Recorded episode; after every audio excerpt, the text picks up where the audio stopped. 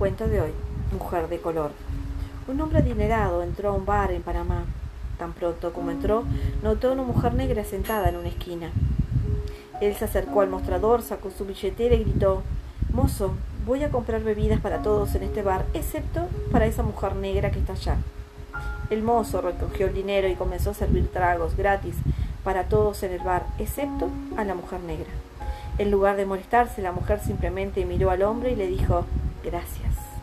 Esto enfureció al hombre rico, así que nuevamente sacó su billetera y dijo Mozo, esta vez voy a comprar botellas de vino y comida adicional para todos en este bar, excepto para la mujer sentada en la esquina de allá. El camarero recogió el dinero del hombre y comenzó a servir comida y vino gratis para todos en el bar, excepto a la mujer negra. Cuando el camarero terminó de servir la comida y las bebidas, la mujer simplemente miró al hombre y sonrió y le dijo gracias.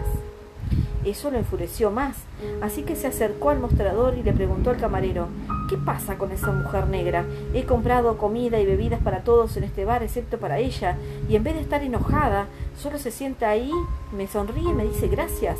¿Ella está loca? El camarero le sonríe al hombre y le dijo No, ella no está loca, ella es la dueña de este establecimiento. Que nuestros enemigos trabajen sin saberlo en nuestro favor. Autor desconocido. Espero les haya gustado.